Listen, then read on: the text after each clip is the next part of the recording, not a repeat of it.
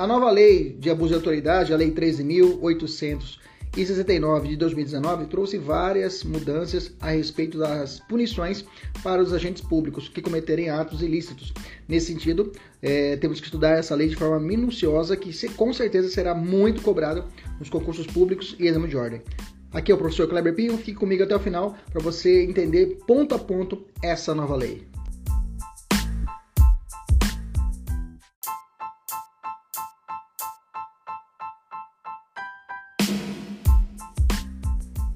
Artigo 10 da Lei de Abuso de Autoridade, crime de condução coercitiva. Vamos lá, o artigo 10 fala assim, ó: decretar a condução coercitiva de testemunha ou investigado manifestamente descabida ou sem prévia intimação de comparecimento ao juízo. Pena, detenção de 1 a 4 anos e multa. Vamos entender. Primeiro de tudo, vamos entender o, o que seria a condução coercitiva, né? Condução coercitiva consiste em capturar, isso mesmo, capturar a testemunha, perito, ofendido, investigado ou réu e levá-lo, ainda que contra sua vontade, à presença de uma determinada autoridade, para que seja ali ouvido, identificado ou pratique outros atos de interesse da investigação ou até da ação penal. Qual seria a natureza jurídica, professor, dessa condução coercitiva? A condução coercitiva, embora ela esteja, ela não está listada no rol das medidas cautelares diversas da prisão, lá no artigo 319 e 320 do CPP, ela também funciona como uma medida cautelar de coação pessoal, tá? Quem traz isso é a doutrina de Renato Brasileiro. Professor, quais são as hipóteses legais que eu posso determinar a condução coercitiva de um cidadão?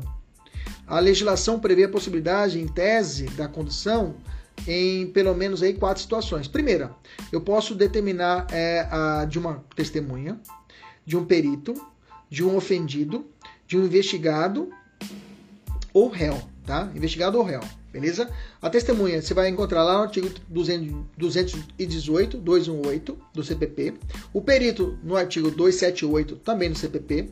É a vítima ou ofendido no 201, parágrafo 1 do CPP. O investigado, né, na fase, fase processual ou réu na fase processual. Ah, investigado na fase pré-processual ou réu na fase processual lá no artigo 200 e 60. Quem determina, professor? A legislação prevê a possibilidade de que outras autoridades, além do juiz, determinem a condução coercitiva. O delegado de polícia, que a gente chama de autoridade policial, os membros do Ministério Público, a CPI, até a CPI pode determinar a condução coercitiva. Pergunto para você, professor, é constitucional a condução coercitiva para interrogatório? Não, viu, gente? É inconstitucional eu pegar o sujeito para levar para poder ouvi-lo na justiça. Não pode, tá? Era uma manobra muito comum durante a Operação Lava Jato. Hoje não pode mais. Em 2018, o Supremo falou que esse ato é inconstitucional. Ou seja, não posso determinar que o sujeito vá para é, a, a delegacia para poder prestar depoimento de forma coercitiva. O que ocorre para o sujeito ser levado até a autoridade ou qualquer uma das autoridades das pessoas que eu disse a vocês, o perito, a testemunha, o ofendido, é quando ela é intimada de forma correta, ela é notificada e ela não comparece a, a, a, a, perante a autoridade. E aí é feita uma nova intimação e aí sim, com determinação de condição coercitiva para que ela compareça. Essa é a sacada, beleza? Recentemente, o, o, STJ entendeu que é possível a condução coercitiva, olha só, cuidado, para, é, para ser apresentada em audiência de menor infrator, ou seja, o adolescente infrator, ok? Menor infrator pega feio pra caramba, né? Vamos colocar adolescente, né? Adolescente infrator, beleza? O adolescente infrator, 12 anos completos e até 18 anos, né? Ele pode sofrer condição coercitiva para apresentação em audiência, tá? Foi julgado dia 15 de setembro de 2020. Fique atento. É, o, vamos falar sobre o crime do artigo 10 agora. Entendemos a condição coercitiva, vamos falar sobre o crime do artigo 10. Quais são as hipóteses em que haverá abuso de autoridade durante na, na condução coercitiva, né? Primeiro, quando ela for manifestamente descabida. Segundo, quando a autoridade judicial não der oportunidade para que a testemunha ou investigado compareça espontaneamente ao juízo. Em verdade, a primeira hipótese abrange a segunda, pois se a testemunha ou o investigado não forem previamente intimados para comparecer espontaneamente, essa condução é abusiva, né? desproporcional, ou seja, manifestamente descabida, já que não houve uma recusa para que exista essa realização desse ato. Quem é o sujeito ativo dessa, desse crime, professor? É, a manifestamente descabida será o delegado, o promotor, o presidente, o presidente de uma CPI, o juiz. E a segunda, quando a condição coercitiva for decretada sem prévia intimação do comparecimento ao juízo, será do juiz, desembargador, do ministro. Aí será do judiciário. Bacana? Sujeito passivo é possível identificar é, a própria administração da justiça, né? E a testemunha, a pessoa testemunha investigado que sofre a coerção. Bacana? Uma observação: só haverá crime de, de, em caso de testemunha ou investigado, pois se o juiz determinou a condução coercitiva de perito ou ofendido, não haverá o crime do artigo 10. Por quê, professor? Porque não está presente na letra fria do artigo 10. Eu não posso fazer analogia em direito penal, em mala parte, né? Então não haverá crime. Então, na prova, toma cuidado. Se caso a questão falar que haverá crime de, de, de, do artigo 10 da lei de, de abuso de autoridade quando for determinada a condição coercitiva do perito. Errado. Tem que ser testemunha ou investigado. Beleza? Tranquilo. Maravilha. É, investigado. Investigado abrange também o réu. Sim, o STJ já entendeu isso, tá? Em 2019 já entendeu isso que é, essa mesma interpretação do investigado também serve para o réu, tá? Quando a lei fala investigado, essa interpretação aqui também pode ser para o réu. É, cuidado, a intimação prévia da testemunha ou do investigado deve ser pessoal, tá? Se a testemunha, se, a, se, a se essa intimação for por edital outro meio, poderá gerar uma nulidade nessa prisão e poderá existir abuso de autoridade. Elemento subjetivo sempre existirá o dolo e a finalidade específica de beneficiar-se a, é, a, a, autoridade ou terceiro, prejudicar outrem, mero capricho ou satisfação pessoal. Bacana? Beleza?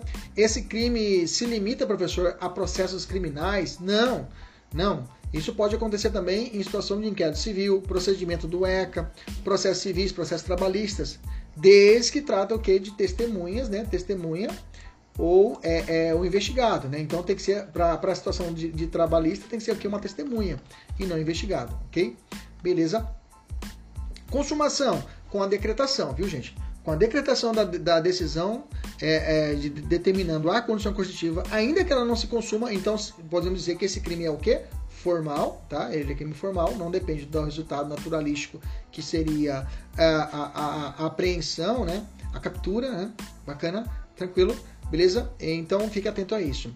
Uh, é, cabe suspensão constitucional do processo? Sim. Se você olhar o artigo 89 da Lei 9.099 de 95, lá fala que cabe a suspensão constitucional do processo quando a pena mínima é igual a um ano. E esse crime é, né? Esse crime é. Cabe também acordo de não persecução penal? Sim, cabe. Artigo 28A do Código de Processo Penal, né? A pena mínima aqui é inferior a 4 anos. E de quem é competência para julgar esse crime, professor? Depende. É, depende da função desempenhada pela autoridade que culminou a condição coercitiva. Por exemplo, se a condição for decretada pelo juiz e estiver atuando em função judicante de natureza federal, a competência será da Justiça Federal. É o caso, por exemplo, do juiz federal, de um juiz do trabalho, um juiz militar, ou mesmo um juiz de direito atuando em competência é, delegada. Cuidado, tá? Causa é, uma causa previdenciária, lá no artigo 109, parágrafo 3 da Constituição Federal de 88, quem julga essas causas é delegada aos juízes estaduais, sendo, mesmo sendo uma matéria federal. Tá? Em caso contrário, a competência será da Justiça Estadual. Beleza? Vamos fazer uma questão aqui. Olha só. Walter, juiz de direitos, pediu um mandato de intimação prévia para Juarez, que era testemunha é, para comparecer em juízo no dia da audiência, Juarez não compareceu. Valder determina a condição coercitiva, mas depois se atestou que a testemunha não havia recebido a intimação da audiência, que não compareceu.